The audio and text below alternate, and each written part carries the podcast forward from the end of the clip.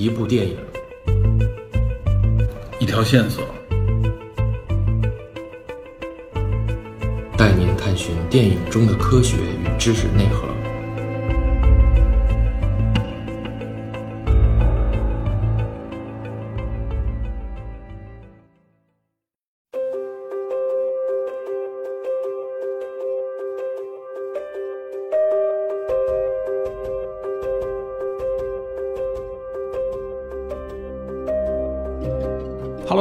欢迎收听本期的电影侦探。衔接上集，我们大体介绍了朝鲜战争的基本过程，最后呢，引出了在朝鲜战场上啊，美苏之间呢所引发的世界上第一场喷气式战斗机的空战与对抗。这同时呢，也是美苏这两个超级大国在军用航空领域的第一场正面较量。按照苏中的协定，苏联空军呢为我们在朝鲜战场上提供了空中援助，从而形成了这么一个叫做米格走廊的区域。这个米格走廊呢，顾名思义，实际上就是由苏联的米格飞机提供了一个啊空中掩护的区域。这个米格飞机呢，主要指的就是当时世界上最先进的战斗机之一米格十五，以及这个米格十五的升级款，它叫这个米格十五 bis。另外呢，之所以叫走廊，就说明呢，这个由苏联空军所掩护的区域呢，并不能覆盖整个朝鲜战场，它只是覆盖了北朝鲜的后方，主要保护的呢也是补给线。这个米格走廊的大概区域呢。主要是沿着这个鸭绿江西侧呢，从新义州啊东侧到这个江界左右啊这么一个区域。由于呢机场基本上都是在我国境内啊，再加上米格战斗机的这个航程也有限，所以它向南延展的这个区域是有限的，它不能够一直保护到前线，只是保护了这个朝鲜的中后方。因此呢，在这个区域里边就能够为地面的补给部队呢提供一个比较安全的空中保护。然而，这一区域呢，也成了米格战斗机呢和美军的轰炸机以及护航的战斗机之间彼此空战的一个重要区域。作为第一次呢大规模喷气式战斗机的这个格斗场，米格走廊呢，同时也改变了空战的一些模式。比如原来啊，从二战开始的这种大型轰炸机集群式轰炸这种模式呢，就从此走下历史舞台。因为战斗机的这个速度和杀伤力越来越强。其实当时的米格十五已经是世界上最先进的喷气式战斗机。美军这边呢，能够跟它匹敌的呢，只有 F 八六配刀式战斗机。不过有一点呢，可能和大家想象的不一样，也就是美军在朝鲜战场上投入的 F 八六的这个数量，实际上是比较有限的。米格十五呢，在数量上是占有优势的。借这个机会呢，我可以简单的给大家介绍一下米格十五和这个 F 八六啊配刀之间的这个较量。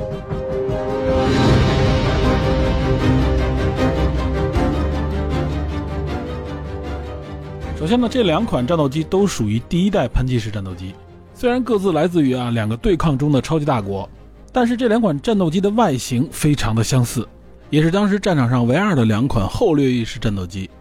简单说呢，什么叫后掠翼飞机？也就是飞机的机翼呢是向后延展的。当时的世界上啊，绝大多数飞机都是平直机翼。什么叫平直机翼呢？就是这个机翼呢和这个机身基本上是呈九十度啊向两边延展。那么为什么会产生后掠翼呢？实际上，它是源于对飞机速度的追求。最早提出后掠翼这个概念是德国的科学家。据说这个理念实际上在1930年就被提出。然后在1935年的时候，当时还很年轻的德国空气动力学家布兹曼，在一个意大利的学术讨论会上啊，提出了他有关超音速流动啊相关的论文。当时的科学家研究呢，因为理论上啊，飞机在高速飞行甚至达到或接近音速的时候，会产生激波。什么是激波呢？我自己的理解啊，就是物体呢在这个空气当中运动的时候呢，会对周围的这个空气形成扰动，同时呢，这个扰动对周遭的这个气流也有一种驱赶的作用。但当这个物体本身啊运动速度越来越快的时候啊，它的速度甚至已经快过这个扰动的速度的时候，也就是这些空气还没有被驱赶开，它就撞过来了，因此呢，就会形成所谓的激波。这个激波呢，实际上就是一种阻力。也就是当这个物体的移动速度超过这个扰动的速度的时候，啊，它就会形成这个激波，从而形成一个非常巨大的阻力。那么对于超音速来说呢，就是它的速度都超过音速了，因此呢就会形成超大的这个激波。啊，音障也是这个原理。所以这也是为什么飞机在接近音速的时候呢，会有一个超大的阻力。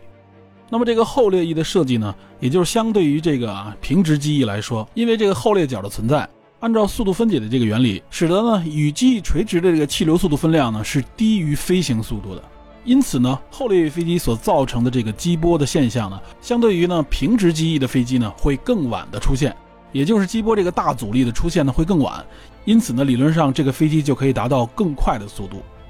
同时呢，因为后掠翼的这个设计呢，使得与机波的这个接触面会减小，从而减弱激波的强度，也减小了飞行的阻力，来更好的实现高速度飞行。所以，有关这个后掠翼的这个论文提出以后呢，对当时呢相关领域的这个震动是非常巨大的。不过，由于这个理念啊过于超前，因为当时飞机的普遍飞行速度也就两三百公里每小时。所以呢，布兹曼在意大利的这个学术交流会上所发表的这个论文，暂时呢并没有受到德国军方的重视，未被列入军事机密这个领域。因此呢，当时的德国纳粹政府呢就没有进行直接的干涉。不过呢，没多久，布兹曼就在公开领域消失了，被德国雪藏，因为发现了这项研究的价值。这个价值呢，就体现在研制喷气式高速飞机的领域当中。因为随着发动机技术的这个进展，喷气式战斗机的这个研发和产出已经是箭在弦上。没过多久呢，德国在这一领域就有所突破。其中成果之一呢，就是在二战期间第一个投入到战场的量产机型梅塞施密特262。不过当时量产的262机型呢，它的后裂角只有18.5度。这个后裂角指的就是机翼的这个前沿和机身两侧这个垂直线所形成的这个夹角。目前业界认为呢，只有后裂角大于25度才能称之为后掠翼。所以262的这个后掠翼啊，并不明显。但是作为喷气式战斗机，二六二的这个速度仍然高出当时螺旋桨飞机将近有一百五十公里左右，只不过因为是处在二战后期啊，生产的规模有限，所以呢没有大批量的投入到战场当中。当时盟军飞行员在战场上见到这架飞机的时候啊，都惊叹于它奇快的这个飞行速度，所以那时候的盟军飞行员称这架神秘的德国战斗机为“雷鸟”。紧接着，德国人呢在梅塞施密特二六二的基础上呢，考虑采用呢更大的后掠翼角度来提高飞行速度。后续就出现了像梅塞施密特幺六幺以及一些实验机型，理论上已经可以超音速，在实际的测试当中呢，达到过零点八四马赫左右。其中呢，还设计了一款机型，叫做福克沃尔夫 TA 幺八三，外号叫乌鸦。但是由于战争的结束呢，这款飞机只停留在啊风洞设计模型当中。不过如果你看到这款飞机啊设计的这个外形，它的这个样子呢，就和我们接下来要介绍的米格十五与 F 八六配刀非常接近了。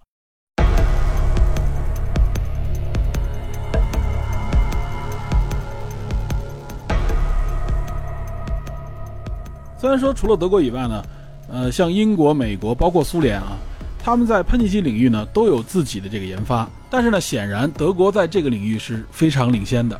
因此呢，在二战结束的时候啊，德国所留下的这些研发成果以及相关的这些研发人员，就成了美苏眼中非常重要的一个战略资源。我们在之前啊介绍一些二战相关的电影的时候，就介绍过类似的这些内容，比如像美国的回形针计划。所以呢，德国有关喷气战斗机的这个研发成果和资源就流向了苏联和美国。那当然，人员方面呢，更多的是流向了美国，其中呢就包括我们刚才提到的布兹曼。可以说呢，因为德国之前的这些研发，大大加速了美苏以及一些国家在喷气式战斗机这个领域的发展步伐。因此啊，作为当时世界上最先进的两款战斗机，米格十五和 F 八六啊，它们为什么长相非常的相似？这个渊源啊，就是源自于背后的德国。这两款战斗机啊，它的机翼的后掠角都是三十五度，它们的最高飞行速度都可以达到一千一百公里以上每小时，差不多相当于零点九马赫左右。不过两款战斗机啊，在具体的性能方面则是各有千秋。比如说米格十五战斗机啊，它的航程相对短，但是加速度快，尤其是爬升的这个速度非常快，最大的升限也高。它的机炮呢，射击速度较慢，而且呢，只有比较简单的光学瞄准器，没有雷达，但是它的机炮威力非常大啊。因为它有三门机炮，一门是三十七毫米，两门二十三毫米，这可以说是名副其实的机炮。而 F 八六那边啊是六挺十二点七毫米的机枪，这和机炮是有本质区别的。所以呢，这两种飞机在空中格斗的时候啊，经常出现什么情况呢？就是米格飞机啊，经常是中弹，但是不坠毁。所以很多飞回来的米格飞机，尤其我军这边也经常报道啊，说身负重伤。所谓身负重伤呢，就是身上有很多枪眼，几十个枪眼，很常见。但是呢，这些枪眼只要不打中关键部位啊，基本上都没事儿。但是反观 F 八六这边啊就不一样了，一般情况下只要被米格十五击中啊，那就是非常严重的损坏，打中一两炮，这飞机有可能就挂掉了。也正是因为 F 八六的这个机枪呢，它的射速比较快，反应比较快，而且精度高，且还配有雷达瞄准仪啊，因此它的这个射击平台相当的稳定。另外呢，F 八六呢在一些细节的设计上更为先进，所以它的操控性更好。虽然加速度与速度方面啊稍逊于米格十五，但是灵活性和机动性更强。尤其是在这个水平面上啊，这种回转性能和稳定性就比米格强。而且飞行员呢也配备这种抗寄力桩啊，也就是当飞机啊无论说是在转向还是爬升，在离心力的作用下会产生极大的这个重力加速度。通常情况下呢，会让飞行员的血液呢向腿部和脚部集中，脑部一缺血就容易晕眩，而且容易感到疲惫。有这个抗寄力服呢，它实际上就可以增加这个腿部和脚部的压力，让这个血液呢更多的流向大脑，从而呢飞行员就不容易疲惫，不容易晕厥。但是反观米格那一边啊，却完全没有这样的装备。所以呢，相对来说，米格十五的飞行员呢就更容易疲惫，啊，对身体的这个冲击就更大。另外，F 八六座舱里边还有加热的这个设备，让飞行员在高空飞行的时候呢不会过于寒冷啊，舒适度更佳。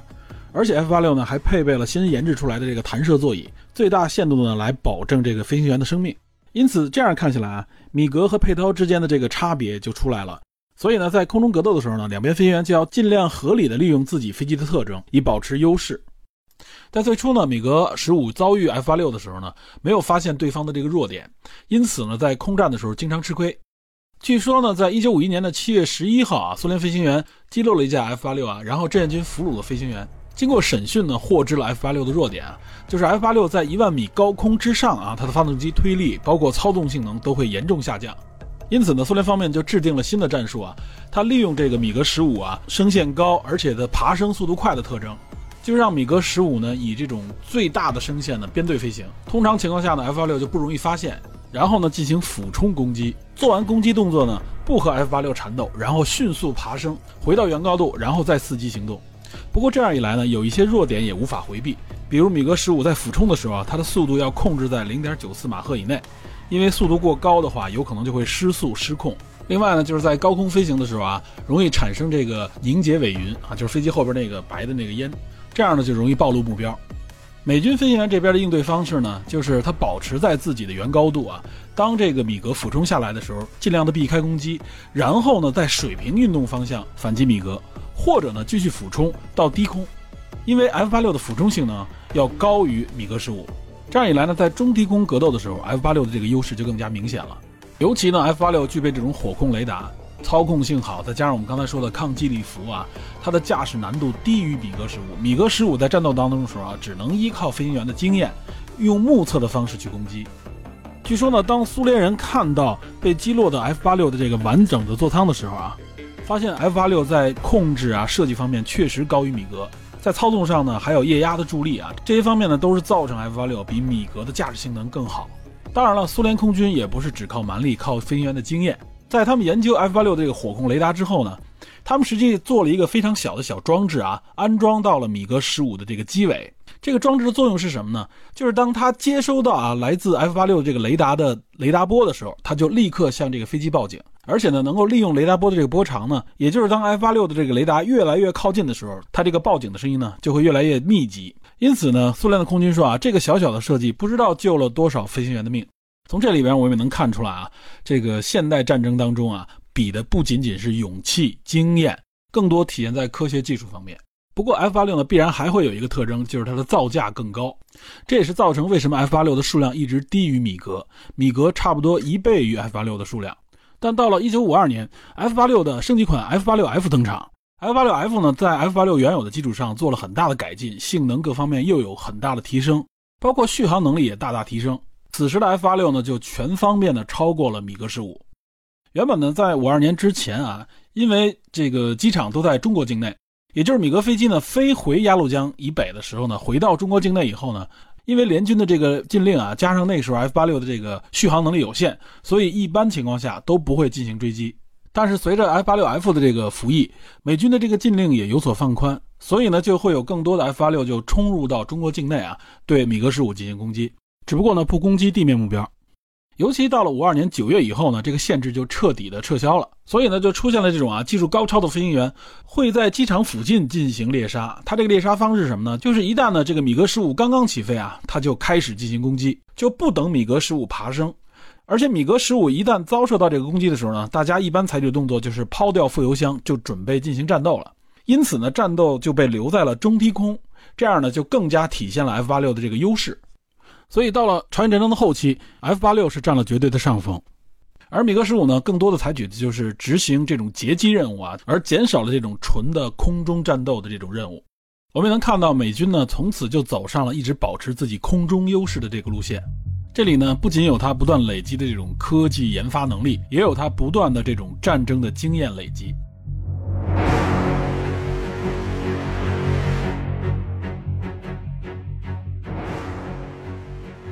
另外，我们也知道，在朝鲜战场上啊，美军的这个飞机种类是相当多的。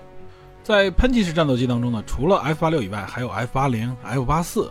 这两款飞机呢，也是喷气式战斗机。只不过呢，它的性能方面没有 F 八六强。尤其是在米格十五出现之后呢，他们的主要任务呢，就从战斗机变成了战斗轰炸机。F 八四呢，作为战斗轰炸机，承担了大部分的这种战术攻击任务啊，也就是战术轰炸，包括使用这个臭名昭著的凝固汽油弹。而且美军呢对地面的轰炸百分之六十以上都是由 F 八四雷电战斗机完成的。从外形上看啊，F 八四和 F 八零有点类似啊，一个叫雷电，一个叫流星。通常呢，我军管这个 F 八零呢叫做油挑子啊，就是因为它在机翼两侧有两个比较大的油箱，所以呢，油挑子指的就是挑起的两边的这个油箱一样。相对于传统的螺旋桨飞机，那喷气式战斗机的这个速度当然是优势，所以呢，对于地面防空火力来说呢。打中这些飞机是难度非常大的，F 八零还有 F 八四呢，他们更多采用的就是低空飞行啊。志愿军战士呢说，经常看到他们就是擦着这个树梢飞过，速度非常的快，而且呢就是一般是几个架次轮流轰击。我们从一些纪录片当中也能看到 F 八零、F 八四之类的这样的飞机啊，他们上面有的时候配这个摄像机，能够看到他们对地攻击的时候啊，呃，无论说是从视角还是攻击的武器啊，有机枪，有这种火箭啊。对于地面来说啊，它具有绝对的这个优势，而且尤其是在这种大平原啊，或者说是这种公路上面，那地面上这些目标完全就是一个待宰的羔羊啊。志愿军战士也说啊，就是说，如果我们地面的这些装备啊，或者说是一般是运输队遇到了飞机的时候啊，那基本上没有跑，它一般这几架飞机啊轮番的这个攻击下来，也是持续十几二十分钟，那么基本上无论你有多少人，全都白给，因为它速度快嘛，你也没有时间躲藏。所以呢，这也是志愿军入朝作战以后的一个纪律，就是白天呢尽量不行动，无论是战斗还是运输。虽然说我们配备了很多苏式的防空火力，但是面对这些喷气式飞机的战术攻击的时候啊，它的作用是相当有限的。如果贸然攻击的话，很有可能会成为飞机的靶子。包括志愿军在前线布置的雷达站啊，一旦开始侦察，很快呢就会被敌军发现，然后成为敌机的打击目标。所以，如果不是有足够的经验，包括呢，提前布置好的这种阵型，用这种多组防空火力啊，交叉组网的形式，才能对美军的飞机呢形成一定的反击能力。但是在《金刚川》这部电影里边啊，导演显然是考虑到了这个因素，因此呢，出现的敌机并不是喷气式飞机。《金刚川》这部电影里边出现的这个飞机啊，它是 F-4U，叫做海盗战斗机啊。在朝鲜战争期间呢，这种飞机主要执行的是对地攻击任务。这个 F-4U 海盗战斗机啊，实际上是螺旋桨飞机。它隶属于美国海军或者海军陆战队啊，它是舰载战斗机，也就是以航空母舰作为基地参与战斗的。所以在电影当中，我们能看到这个飞机的机翼啊是很特别的，它这个机翼呢可以向上折叠啊，有利于在航空母舰上面这种停放。F-4U 海盗战斗机呢，实际上是在二战时候扬名的，是二战当中最好的战斗机之一。只不过由于喷气式飞机的出现呢，F-4U 呢就用来作为对地攻击机来使用，比如攻击地面的车辆、坦克啊等等。因为地面目标呢，肯定没有空中目标那么快，在这样的战斗需求下面，需要飞机的这个稳定性，而且更加的皮实，所以呢，像 F-4U 这类的飞机呢，就充当对地攻击机。不过呢，随着科技和时代的变化，现在其实对地攻击机的这个作用越来越小了，因为现在的战斗机呢，本身就具备多功能性，无论是对空、对地、对海等等，啊，它都有多种的这种攻击模式，包括直升机的发展，所以很多的对地攻击任务呢，就交付给了武装直升机。对地攻击机的使用环境相对来说越来越窄。当然了，在朝鲜战争时期，对地攻击任务呢交给了更多不同型号的战斗机去完成。那么，《金刚川》这部电影里面主要所展现的呢，实际上就是对地攻击机和防空火力之间的一场较量。不过，有关这场较量啊和它这个背景金川战役，暂且呢按下不表，因为金川战役呢是朝鲜战争当中啊最后的一场战役。那么是什么导致啊已经进入僵持阶段的这个朝鲜战争啊边打边谈，双方互不让步的这种长期对立模式，最终走向彻底停战呢？我觉得还有必要分析一下。前面呢我们介绍了朝鲜战争的爆发起因，然后呢包括中国志愿军的出兵，接下来的五次战役，以及后面的相持阶段，还有已经展开的两次谈判。实际上呢到了五三年啊，发生了一件非常重要的事情。这件事情，我认为是直接导致这场战争结束的一个主要原因之一，是什么呢？就是斯大林的逝世。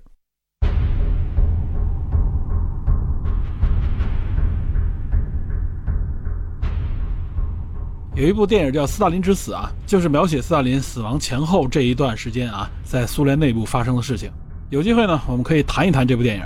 只不过呢，现在还不太适合。不过我相信呢，在不久的将来，我们一定有机会好好聊聊这部电影。我们回过头来说，为什么说斯大林的死亡啊，对朝鲜战争有这么大的影响？其实这一点呢，是不言而喻的。无论当时呢，朝鲜发动这场战争啊，向南部进攻，包括政治上和战略上的这种引导。这背后实际上啊，都是离不开斯大林的这个操纵的。这方面呢，已经有公开出来的各种档案和资料可以供查阅，大家都能看到斯大林在整个过程当中是如何支配金日成。我们也知道啊，这些所谓的当时的东方共产主义阵营国家，实际上呢，它的这个执政领导权啊，是牢牢掌控在领袖手里的，当然也包括军权。然后呢，整个的社会主义阵营国家呢，又都是苏联为老大哥。斯大林呢，又是一个绝对的领袖，尤其在二战之后呢，斯大林在国际上的这个地位啊，可以说也是不可动摇的。那个时候的美苏英啊三个国家，说是三大领袖啊，实际上，主要就是苏联和美国这两个国家。当时的世界上这个三巨头呢，呃，二战还没结束，罗斯福就去世了。二战结束之后呢，丘吉尔又下台，那么这三个巨人呢，就只剩下斯大林了。他可以说是当时世界上影响力最大的那个人物啊，没有之一。美国后来的总统呢，杜鲁门上台，虽然背后呢有美国啊这么一个强大的国家作为支撑，但是总统的权力呢，我们也知道他没有那么的大，他受到国会、受到最高法院啊，包括受到舆论的这个影响和制约，这也是这个国家制度所造成的。那么相比之下呢，斯大林是绝对的权威，他的地位也是不容置疑的。我们说朝鲜战争的起因啊，斯大林是绝对背后的推手。其实整个战争呢，对于我国来说呢，是被动卷入的。我们付出了超乎寻常的代价，尤其是志愿军的每一位士兵。但是从始至终，苏联是没有直接参战的，这点我必须承认啊。我们是被动参与到这场战争当中来的。当初金日成在各方面的军事行动，他都要向苏联的这个军事代表以及背后的这个斯大林请示，包括要求中国出兵这件事情啊，他也都要通过斯大林的授意，也就是斯大林明确了可以的情况下，他才敢向中国伸手。然后我们看，为什么说斯大林这一去世对朝鲜战争的这个停战呢起到了一个决定性作用呢？我们来看一看啊，那期间发生了什么。斯大林是一九五三年三月五号去世的，去世后不久啊，苏联的外交部长莫洛托夫就在苏共中央率先提出一份啊关于立即在朝鲜停战问题的备忘录。这个备忘录里显示呢，认为朝鲜战争的拖延至今，给苏联以及中国还有朝鲜这三个国家都造成了极大的负担。以往呢，曾经出现过几次啊停止战争的机会，但是都没有引起足够的这个重视，这是一个错误。一般情况下啊，如果在共产主义国家的文件当中说什么什么事是一个错误的话啊，这就基本上是一个定性性的语言了。说忽视停战机会呢是一个错误，那么文件认为呢，到了现在啊，应该立即停止这场战争了。莫洛托夫的这个提议呢，就迅速得到了克里姆林宫的决策者们的同意啊。然后呢，他就以苏联政府的名义啊，分别给中国和朝鲜致电。认为呢，继续执行之前推行的这个路线是不正确的。从苏中朝啊这三个国家的利益出发呢，应该在停止战争方面表现出一种主动的精神。据此呢，克里姆林宫提议呢，立即呢由金日成和彭德怀就联合国军的这个总司令啊，后来的这个联军总司令是克拉克将军啊，他是在五二年的五月接替了李奇微。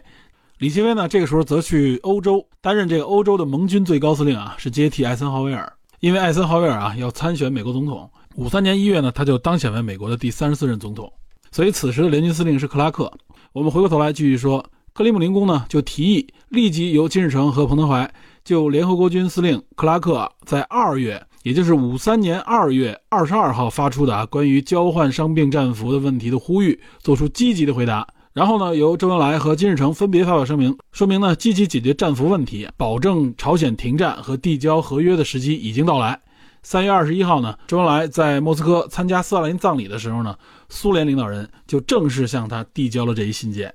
然后呢，三月二十八号，金日成和彭德怀呢就联合致电啊克拉克，同意交换的伤病战俘，如果能合理的把全部战俘的问题顺利解决，这样一来也可以早日实现朝鲜战争的停战。因此呢，建议立刻恢复呢前期停滞下来的板门店的停战谈判。两天之后呢，周恩来就朝鲜停战的这个问题呢，就发表了声明。四月一号呢，苏联外交部长莫洛托夫也发表声明啊，支持周恩来的意见。四月六日啊，停战谈判的联络组就开始举行会议，十一日就签署了遣返伤病战俘的这个协定。因为其实呢，朝鲜战争这个战俘问题啊，一直是一个争议不断的问题啊。有关这个战俘问题呢，我们就不在这儿展开了，有机会我们可以详细聊一聊。这个战俘问题呢，成了影响中国谈判的一个重要原因之一。但是总之呢，斯大林这一死，停战谈判呢就得以迅速展开，可以说是清除了和谈最大的一个障碍。不过呢，并不是说和谈就没有障碍了。除了我们说这个战俘问题等等啊，其实美国人呢，因为政治压力啊，包括国内的压力，是想尽快的结束这场战争。但是呢，在美国人面前还有一个障碍没有被清除，是谁呢？就是当时的韩国领导人李承晚。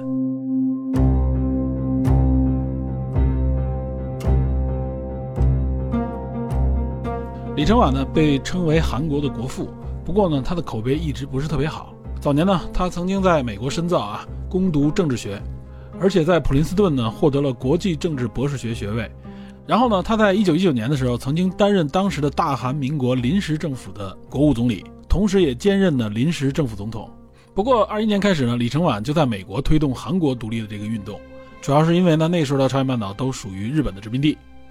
所以说呢，李承晚也是韩国独立运动的一个领袖。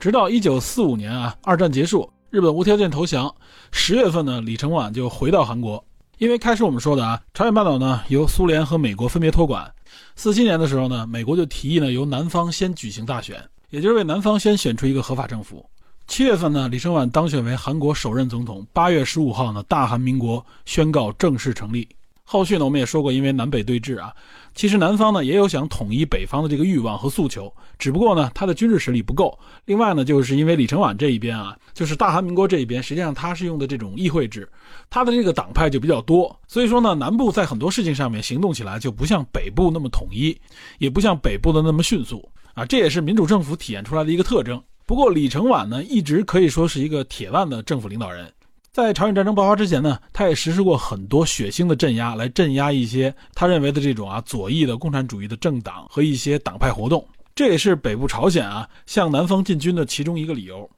因为李承晚的这个背后呢，一定是有美国政府的扶持，所以呢，这个战争爆发之后呢，美国呢就不断的向韩国支援，李承晚呢也更加离不开美国。随这个战争的推演，我们看到韩国军队啊打仗方面是不行，不过呢，南部的韩国也一直叫嚷着要统一整个朝鲜半岛。但是随着中国志愿军的参战呢，美国最终也发现呢，依靠武力呢统一整个朝鲜半岛的这个可能性是越来越小，所以呢就逐步展现出来啊停战谈判的这个诉求。不过李承晚是一直反对的，韩国国内呢也举行了多次的大规模的游行，呼吁要北进啊统一整个朝鲜。目的也是呼吁美方呢不要停止战斗的脚步。李承晚甚至提出呢，即使没有美国人，他也要率领军队呢北进统一。可以说他这口气啊，跟当时的金日成没什么差别。所以一方面他变得越来越激进，而且在韩国政府内部呢，他也变得越来越集权独裁。美国呢，实际上从五二年开始呢，就考虑过啊，尝试替换掉李承晚啊，也就是推翻掉李承晚的统治，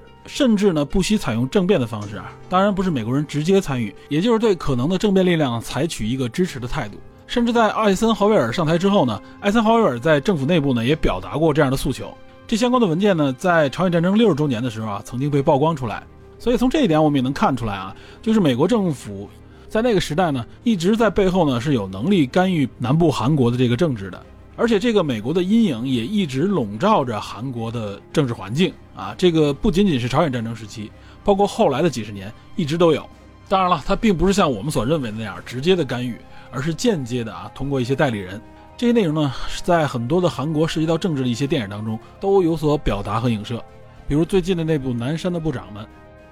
我们说回到李承晚。李承晚呢，在五三年甚至做了一件啊，有可能会导致停战谈判终止的事件，就是什么呢？因为停战谈判，我们刚才说一直因为战俘问题有很大的争议啊，战俘问题成了最后唯一的一个影响谈判的问题。尤其这个战俘问题啊，在我国非常的敏感，同时呢，也包括北朝鲜那一边，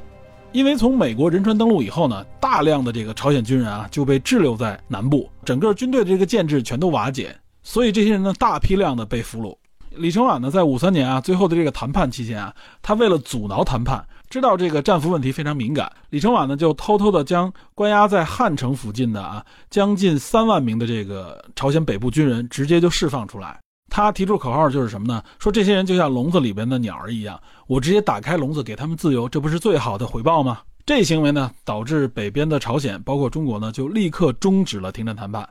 他们认为呢，这是美国在背后的操纵啊，没有按照一开始的约定啊，将这个战俘进行交换，而直接将他们释放。美国人赶紧澄清啊，说这件事情和我无关。第二天，李承晚不得不公开的表达说，释放战俘这件事情是他一手操办的，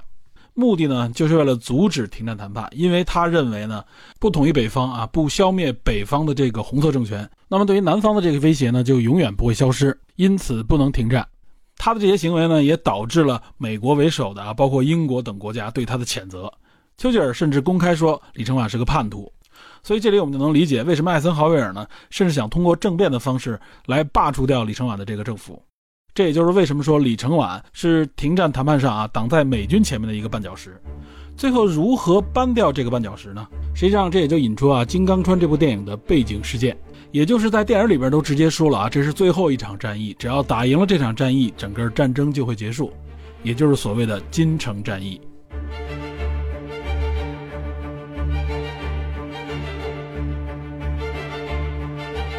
时间是一九五三年的七月十三号到七月二十七号。哎，这个金城战役结束的这个时间，七月二十七号啊，就是在板门店签署这个朝鲜战争停战协定的日期。实际上就是金城战役一结束，就标志着整个朝鲜战争的停战。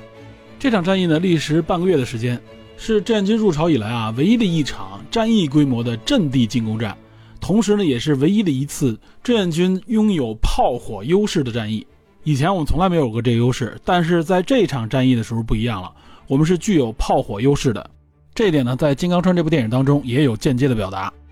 此次战役呢，志愿军集中了第二十兵团的第二十一、二十四、五十四、六十和六十七以及六十八军，总兵力达到二十四万人，同时集中了一千三百六十门火炮，可以说是聚集了强大的进攻力量在金城的附近。那么针对的目标呢，就是韩国的第三、六、八、九啊四个师。在这场战役中啊，有一场战斗非常的著名，我估计年长一点的国人啊，可以说无人不知，无人不晓。但是知道金城战役的人肯定比知道这场战斗的人要少。这场战斗是什么呢？就是后来还拍成了样板戏的《奇袭白虎团》。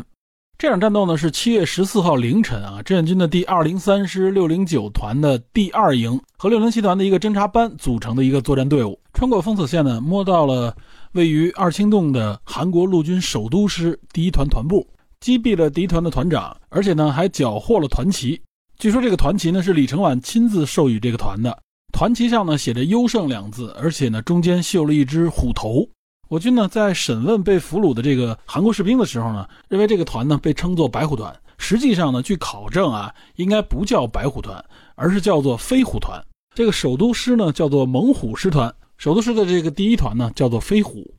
我记得前两年在韩剧《太阳的后裔》里边啊，网上的文章就谈到过这问题啊，那里就出现过一个“白虎团”。当时就澄清啊，那个白虎团不是我们认为的那个白虎团。不过因为呢，我军内部的宣传就这么叫下来了，所以呢也是约定俗成。当然了，这场战斗作为宣传的意义更大。整个金城战役看下来，我们重创了韩军，但是呢，实际上我没有和美军直接的有什么交手。美军充当的仍然是空中的支援，而且呢，据说啊，当时的美军在金城战役爆发之前呢，空军就侦察到了啊中国军队的这个行动。当时就预估有可能就会在阵线的突出部啊金城这一块发生战斗，因此呢，克拉克还特意的让美军呢回到二线进行防守，让韩军顶在前面。为什么这么做呢？据说实际上克拉克呢之前就劝过李承晚，意思就是说呢，希望李承晚呢能够接受这个停火谈判，不要再固执。但是李承晚一点不听劝，而且一直执意呢说，即使没有美军的支持，自己也要独立的北上。所以金城战役结束之后呢？作为联军的司令啊，克拉克曾经公开的表示，在我看来呢，这场战斗啊，也就是指的志愿军对金城这个战役，最重要的或者说唯一的意义呢，就是给了大韩民国一个响亮的耳光，可以说是等于借志愿军之手啊，教训了一下李承晚。不过我们这里要注意的就是呢，金城战役呢，我们也付出了极大的代价，即使看我们的官方数据统计，志愿军的伤亡也达到了两三万之多。所以呢，绝对不是像大家想象的那样啊，就是最后的胜利乘胜追击啊。韩军呢，在我军的这个强攻之下不堪一击，实际上肯定没有那么简单，也不会像《奇异排骨团》里边展现出来的那么浪漫，那么神奇。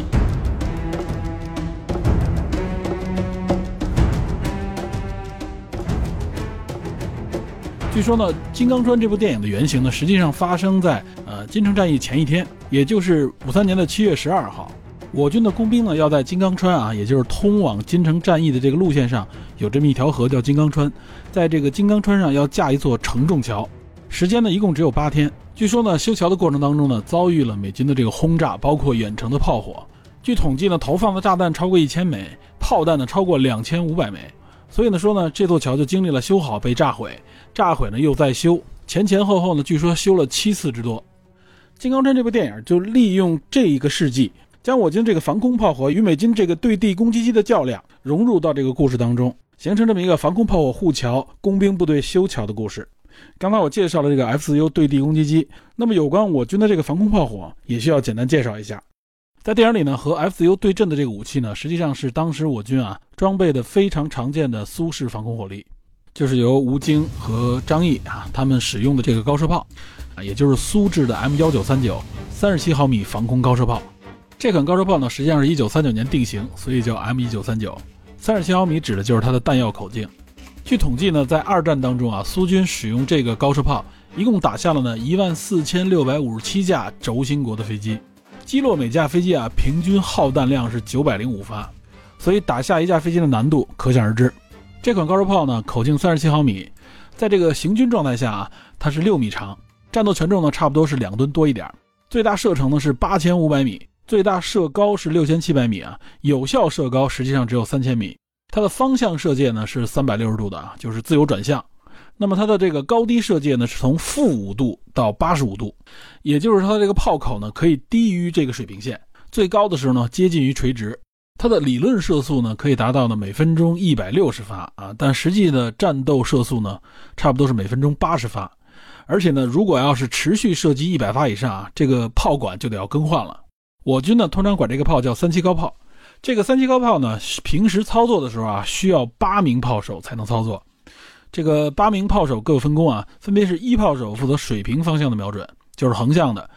这个二炮手呢，负责垂直方向的瞄准和击发啊。这二炮手实际上是那个踩那个脚踏板发射炮弹那个关键人啊。也就是说，由张毅和吴京所扮演这个角色，他们两个人应该都坐在的是二炮手这个位置。三炮手呢，负责装定目标距离。四炮手呢，负责装定目标这个速度和航路。这两个炮手指的呢，就都是对这个空中目标进行装定的，也就是对距离啊、高度和速度进行测定。五炮手呢，负责装填弹药，其余三名炮手呢，负责准备这个弹药啊。不过在电影里边，我们看到有一个角色呢，他在前面啊，举着应该是一个啊测距镜。总之呢，就是这个高射炮的操作啊，非常的复杂。另外呢，关于三七高炮的这个炮弹，也可以简单说两句。通常情况下啊，这个高炮使用的炮弹呢，都是夜光弹。啊，这个夜光不是夜里发光那个意思啊，是那个摇曳的那个夜。也就是说呢，这种炮弹的底部呢是放有一部分啊夜光药剂的。这个夜光药剂是做什么使的呢？就是在发射以后呢，这个夜光药剂会燃烧啊，发出亮光。无论是在白天还是在黑夜呢，都能看到这个子弹发射出这个轨迹。尤其是在夜间啊，我们能看到那个子弹啊，尤其在电影里面，我们经常看到那个子弹打出来的那个光线。那么这里为什么要使用夜光弹呢？因为一使用夜光弹啊，这个发射源很容易被人发现的。在这里呢，就要提及这个高射炮的瞄准啊是不容易的，所以呢，它等于是用夜光弹这条飞行的轨迹呢，来为自己后续的这个弹道啊做校正用的。因此呢，有了这个夜光弹，在紧急时刻，这些高射武器基本上啊是不做这种详细的瞄准的。这个瞄准一般都是在激发之前，一旦你激发出去以后呢，你就根据你自己夜光弹留下的这个轨迹来进行校正。好追击这个目标啊，也就是说，你靠第一发就打中目标，这个几率应该是非常低的。另外呢，我们在电影里边注意一个细节啊，应该能看到它是五发一个弹夹，这个三七毫米高炮的一个炮弹头应该都是黑色的。这个黑色代表什么呢？这个黑色应该就是穿甲弹。一般这个弹药的弹头颜色啊，会说明这个弹药的这个属性。当然了，这个各国不是太统一的，通常下黑色弹头都是穿甲弹。还有像橙色啊、黄色、绿色啊等等这个不同颜色的弹头，有的可能是燃烧弹，有的可能是这种高爆弹。通常情况下，高射炮啊，如果口径稍微大一些的，比如说七十毫米啊，或者八十八毫米的，大家比较熟悉的八八炮，这种炮弹呢，不是要靠击中目标啊才能起到这种伤害作用，它往往是在空中爆炸以后呢，造成一个区域的啊这个弹片，用这些弹片呢来打击目标，所以呢，这里就涉及到一个延时引信的问题。也就是这个炮弹啊，它打出去以后什么时候爆炸很关键，所以我们看一些有关这个，尤其是二战的影片啊，在这种大规模轰炸的时候，防空火力打到天上，有很多这种弹幕啊，我们能看到空中会有爆炸这个炮弹。这实际上这个炮弹的引信呢就被做过设置，一般情况下有这种机械引信啊，还有其他的引信，包括什么触缝引信啊、定时引信。那么作为高射炮弹啊，它就有一道工序叫做装定引信。简单说呢，就是为这个炮弹的爆炸时间做一个设定。这个呢，就要根据目标的这个高度来设定引信。在二战呢，包括朝鲜战争期间啊，这种大型的炮弹的这个引信呢，都是手动装定的。这个填弹手呢，要根据炮手的这个要求呢，来手动设定这个引信。这样呢，炮弹到达目标附近的这个高度的时候呢，正好能够爆炸，以达到它这个杀伤效果。不过呢，作为三七炮啊这种小口径的炮弹，应该是没有手动装定这个环节的。那么这个高射炮弹什么时候爆炸呢？它肯定不能仅仅是触发爆炸啊，就是接触到目标才会引爆。那如果没接触的话，这个炮弹会打到一定高度以后就会下坠。如果不爆炸的话啊，落到地面啊，接触到地面才爆炸的话，那这个危险系数是非常大的。所以通常呢，这个口径的这种高射炮弹呢，它是一个固定的延时引信，一般也就是飞出去几秒以后它就爆炸，也就是打到一定高度之后呢，即使没有碰到目标，它也会爆炸。所以从这里我们能看出来啊，就是这个防空火力要想打中这个飞机，其实难度是相当大的。所以一般这种单独的高炮啊，想击中飞机，这难度就太大了。通常情况下呢，他们都是组合来攻击，在不同角度呢设置不同的火力点，他们彼此之间就可以组成一种啊交叉火力网，这样呢以多个角度来攻击这个空中目标，就大大增加了它击中目标的这个几率。在电影里边，我记得好像吴京和张译说了一句，好像是说我们不能像之前那样打交叉。这个打交叉，我估计应该就是这种交叉火力。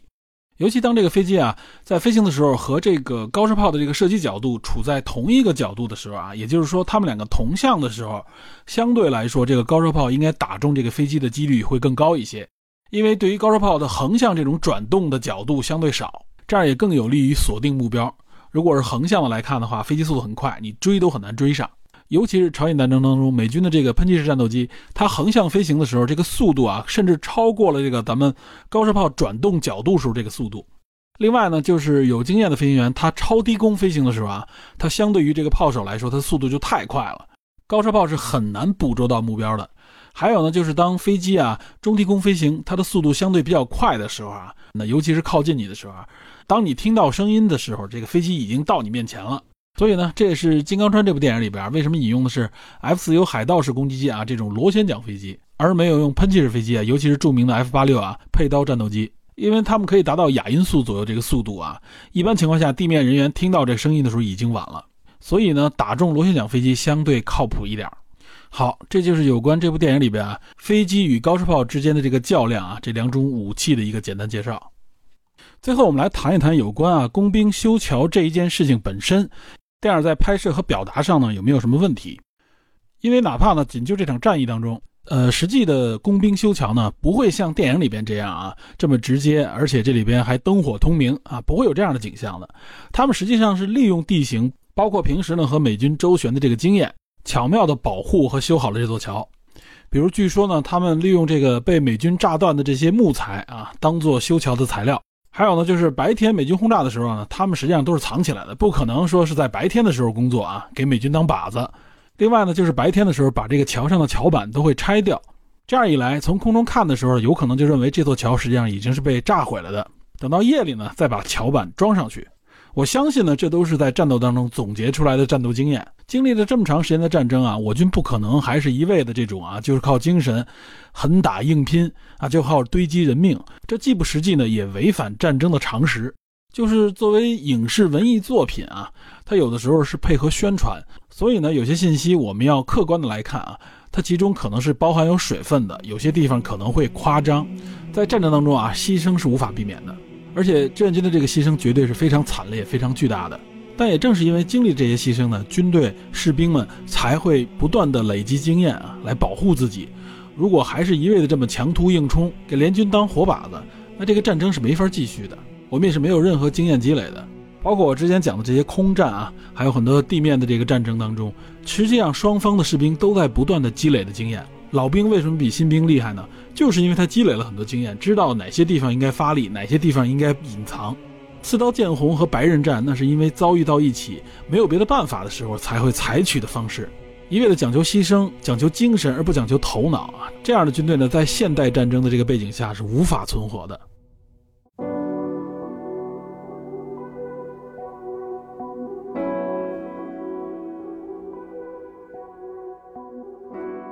金城战役呢，是名副其实的朝鲜战场上的最后一场战役。因为这场战役结束，也就是五三年的七月二十七号晚上十点，啊，在板门店这里真正较量的双方实际上就是我军和美军，最后签订了这个朝鲜停战协定。这个协定主要就是三条：第一条呢是建立军事分界线啊与非军事区；另外呢就是停战啊，彻底停战，双方呢都要停止进攻；还有一条呢就是遣返战俘。遣返战俘呢？这里指的是六十天内呢，各方将其收容下的一些啊坚持遣返的战俘，分批直接遣返。既然有这个坚持遣返，就有一些不愿意被遣返的战俘。那么这些不愿意被遣返的战俘怎么处置呢？这里边最后的协定是呢，将他们统一的呢交给中立国，有一个遣返委员会进行处理。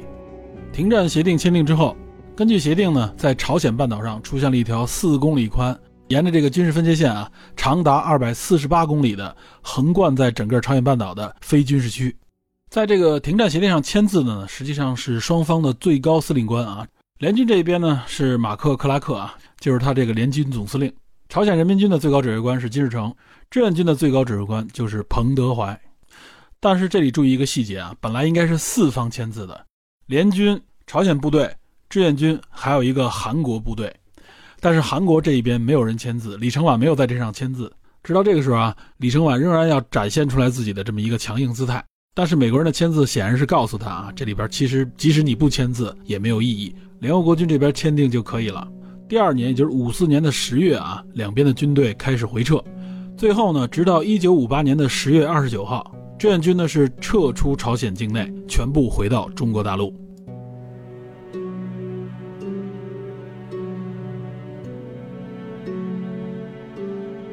最后，我们来看一看朝鲜战争到底给这些直接参与或间接参与的国家带来怎样的结果。我们看韩国，韩国实际上呢是背靠着美国，依靠美国的这个强力支持，他们签订了韩美共同防御协定。虽然说美国扶持的韩国是一个民主政权，但是呢，韩国在朝鲜战争结束之后的这二三十年的时间里边，基本上呢也是一个集权式的统治时期。当然，它主要也是因为北方的这个压力，所以有很长的一段时间啊都是军人主政。然后呢，从七八十年代开始呢，韩国的各方面开始腾飞。八八年呢，还举办了这个汉城奥运会啊，也标志当时的韩国的这个经济实力。目前韩国的这个经济总量和俄罗斯呢基本相等。另外呢，韩国在文化领域的这个影响也是越来越大。就仅对他的这个电影来说啊，我们能看到很多著名的影片都是在讽刺和挖苦本国政府。但是对于整个朝鲜半岛，对朝韩双方一直呼唤的是南北兄弟情。这实际上呢，也代表了韩国民众的一种想法和思路。然后我们反观朝鲜，朝鲜呢，实际上和韩国呢有很多地方是类似的。不过呢，它一直是由金家掌权啊，它这个金家掌权，远比南部的这种啊强人执政的威权政治或者军人执政更加强硬、更加极端。长期采取的呢，也是一种所谓的先军政治。所以说呢，它是一个独裁政权。尤其是从一九五六年开始啊。金日成创制了一种思想，叫做主体思想。他用这种主体思想呢，统一和树立了一个唯一的思想，将原来呢朝鲜劳动党里面的各种流派全都清理干净。尤其呢，金日成用这个主体思想否定了原来的士大主义啊。这个士大主义，简单说一下什么意思呢？就是朝鲜所特有的，源于呢对中国的啊这种，呃将中国视为宗主国的这种思想，也就是将外界的这些强国大国视为宗主啊。将自己视为从属的这种思想啊，呃，主体思想认为呢，我们要清理这样的思想，否定这样的士大主义，来追求呢自我做主的这种思想理论。但实际上呢，金日成做的呢就是政治清洗、政治肃清，啊，这个在苏联为首的一些其他的社会主义阵营国家里边都能看到类似的这种环节。原来呢，朝鲜劳动党里边一共分为四派，分别是哪四派呢？是延安派、苏联派、国内派和游击队派。金日成呢，属于这个游击队派啊，他相当于是游击队派的这个首脑。延安派呢，顾名思义啊，实际上是来自于中国，就是最早呢可以追溯到一九三零年啊，就是在三十年代曾经在我国的这个革命根据地延安参与革命的这些朝鲜人，有一部分呢甚至参与了中国的这个抗日战争，包括解放战争。其中有一个代表性人物叫武廷，据说呢我国政府曾经想推举他成为朝鲜的最高领导人，但是苏联呢支持金日成，所以最终呢是金日成掌权。那么这些人回到朝鲜，被称之为延安派。那苏联派呢，就是当年驻苏的这一派，加入了苏共啊，甚至苏联红军，在二战后呢，陆续回到朝鲜。这个国内派呢，就比较的复杂啊，它更多的呢是原来有南方的这些势力啊，来到北方，包括本地的一些势力啊，它是由多党组成的。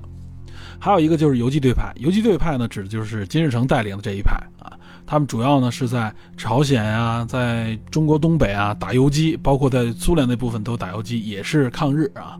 其实呢，从五零年开始，金日成就对这些派系进行清洗，尤其是延安派。后来发生在一九五零年的这个宗派事件，最终呢对这个不同派别进行了彻底的肃清，包括那个时候啊，朝鲜战争当中，呃一些延安派的将领，比如说像金雄大将，这曾经担任过啊中朝联合司令部的副司令员。等等，很多这种延安派的高官啊，最后等于都被彻底的肃清，大部分都被枪毙啊，抓的抓，杀的杀。包括当时中国和苏联啊，都干预了这个事件，希望呢金日成呢不要搞这么大面积的肃清，尤其是希望金日成不要搞这种极端的个人崇拜啊。比如说朝鲜驻苏联大使馆啊，里面有一个展厅，专门是介绍朝鲜历史的，整个就是介绍金日成个人历史。朝鲜的宣传部门呢，那就是无所不用其极的来宣传金日成。宣传金日成的这个金家血统，后来因为这个宗派事件啊，中国派出了代表啊，彭德怀，苏联派出的是米高扬，这都是非常高级的代表了，直接去劝说金日成啊，希望他不要搞这种啊强烈的这种个人崇拜和这种残酷的肃清。当时呢，金日成是答应了他们的要求，结果呢，他们一回国没过两个月啊，金日成又搞了第二轮清洗，后续呢，就是我们看到的啊，朝鲜一直延续到现在的这个样子。其实呢，朝鲜受苏联的这个啊强力的这种支持。在七八十年代之前，朝鲜的各方面生活水平啊还是不错的，比我国当时的水平要高，对吧？因为我国处在一个什么样年代，大家对比一下。但是实际上呢，苏联一倒台，这个支援一消失，朝鲜的这个经济啊，整个立刻就凋零了。所以呢，从长远来看，我们看朝鲜和韩国的这个对比，这个结果可以说是再明确不过，不言而喻了。那么至于我国呢，我就在这里不做评述了。我们去看一看后边发生的一些历史，其实对这个就会有一些深刻的理解和体会。五十年代后期开始这个中苏交恶，然后到了七二年，我们实现了和美国的中美建交，到后来的文革结束、改革开放，我们看一下这前几十年和后几十年的区别。从长远的角度来看，我相信大家也能做出判断。不过有一点啊，确实要说明的就是呢，经历过朝鲜战争以后呢。整个社会主义阵营国家对中国还是相当看重的。我们和苏联呢也是有过一段短暂的蜜月期的，这对于当时的这个中国政府来说啊是至关重要的。有关这一点呢，我们是绝对不能忽略的。说到这里呢，我不知道大家有没有意识到啊，我其实介绍的很多国与国之间的这些问题和思考的角度，绝大部分都是站在当时的执政者和这个国家的角度啊，这些都是非常宏观的概念，这点大家要分清。这不是我们个体的概念，因为具体到每一个人，具体到每一位战士，啊，具体到经历过战争的人，其实他们每一个人的命运、感触和个人得失，都是不能简单概括的。这其中呢，也包括我们自己，我们每一个人对这场战争，对他的了解程度啊，以及我们自己个人的这种反思，到底是什么样的，这是留给我们每个人自己的一个话题。我们在节目当中一再强调，战争并不浪漫。那么对于个体来说呢，战争更不是那种辉煌的、激动人心的景象。举一个简单的例子啊，就比如说汉城，汉城的居民呢，前后至少经历过四次啊统治者的变更。第一次，朝鲜南下侵略啊，很快占领了汉城；第二次呢，联军仁川登陆反击，然后拿下了汉城；第三次呢，志愿军加入战争，再次拿下汉城，汉城第三次易主；第四次呢，也就是联军再次的反击，最终夺回汉城。所以，如果你是一个当时汉城的居民，无论是留在城市里边，还是变成了难民，你会如何看待这场战争和这些国家呢？